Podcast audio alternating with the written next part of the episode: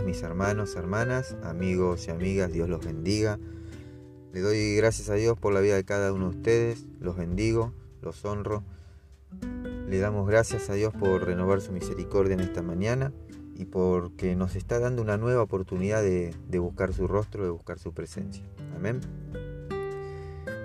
Hoy vamos a estar comenzando con una serie de cinco devocionales. Hoy vamos a estar compartiendo la parte 1 que se titula ¿Dónde está Dios en medio de mi sufrimiento? Y para ir comenzando te invito a que si tenés tu Biblia a mano busques en el libro de Éxodo capítulo 3 versículo 7.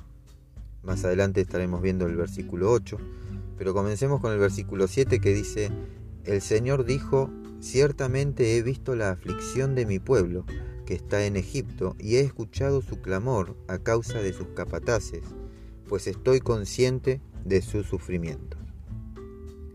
Los israelitas fueron esclavizados y maltratados por los egipcios durante 400 años, 400 largos y amargos años de dolor, angustia, y vergüenza. 400 años de preguntarse dónde está Dios, por qué Dios nos ignora o por qué Dios nos ha abandonado. Y entonces Dios decide hablarle a Moisés desde una zarza ardiente. Y le dice, ciertamente he visto la aflicción de mi pueblo que está en Egipto y he escuchado su clamor a causa de sus capataces, pues estoy consciente de sus sufrimientos. A pesar de todas las dudas y temores de los israelitas de aquellos tiempos, Dios había estado allí todo el tiempo. Había visto su miseria, había oído el clamor y se preocupó por el sufrimiento de su pueblo. Ahora debemos saber esto acerca de Dios. Primeramente que Él es el Dios que todo lo ve, el Dios que todo lo escucha, y es un Dios que se preocupa por nosotros. Quizás podemos sentirnos identificados con el sufrimiento de aquellos israelitas.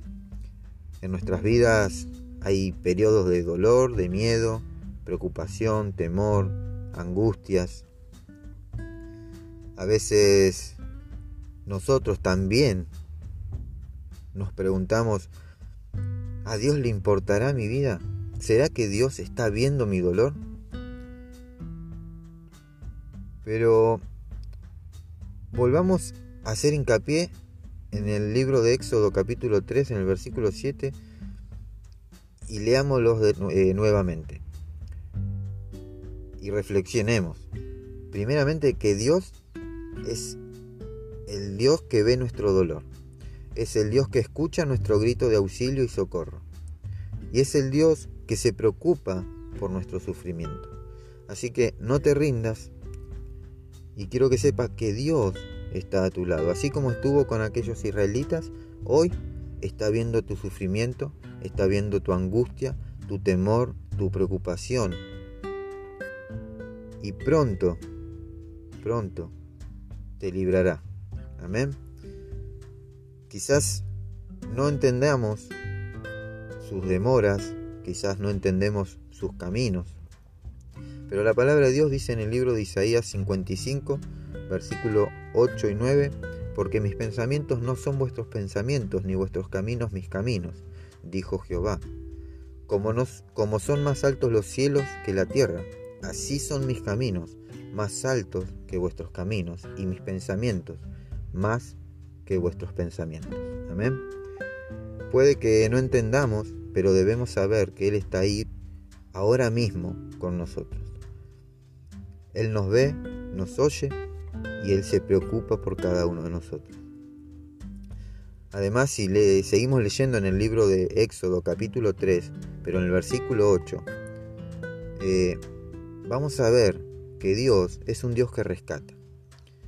Dice el versículo 8, y he descendido para librarlos de mano de los egipcios, y para sacarlos de aquella tierra a una buena tierra y espaciosa a una tierra que emana leche y miel.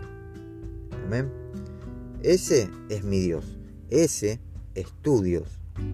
El Dios que todo lo ve, el Dios que todo lo escucha, el Dios que se preocupa y el Dios que rescata. Amén. Mis hermanos, hermanas, amigos y amigas, Dios los bendiga, Dios los guarde y Dios esté colmando su vida con toda bendición del cielo. Amén.